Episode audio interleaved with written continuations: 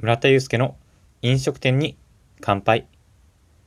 このラジオは平日は飲食店に関するテーマトーク、週末は雑談などをお送りする飲食店、食べ物に特化したラジオです。今晩のテーマが絶対に早起きしたい朝がある。それが明日だ。結論から言うと、昨日、まあ、今日の夜ご飯の残りのシチューを早起きして朝優雅に食べたい。その思いがこもっています。僕は今日外出していて、家で夜ご飯食べなかったんですね。で、そのまあ食べなかったんですけども、今日の夜ご飯がシチューっていうことを事前に家族 LINE で知っていたので、あ、ちょっと一杯分残しといてって言ったので、家に帰ったらしっかりお皿に一杯分のシチューが残っていました。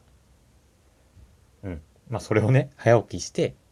ゆっくり食べて、いい一週間を過ごしていきたいな。そんな話です。実は僕の今年のテーマというのが朝活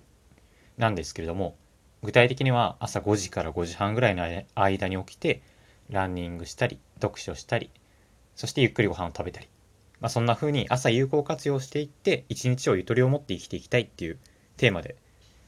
決めたんですけれども、まあ、これがね、なかなか難しくて、1月6日からまあ仕事を行って、まあ約2週間、5時台に起きたのね、正直1回しかないんですよね。まあ、どうしても寒いじゃないですか、今って。なのでなかなか布団から出られないっていうのもあるし、まあ結局こう、走りたいと思っていても、朝起きるときはまあ、